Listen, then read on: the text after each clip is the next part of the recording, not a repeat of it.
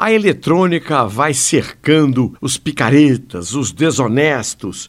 E o automóvel é um prato cheio para eles, principalmente na venda do usado, pois procuram disfarçar problemas em equipamentos eletrônicos, inclusive a quilometragem real do automóvel no odômetro.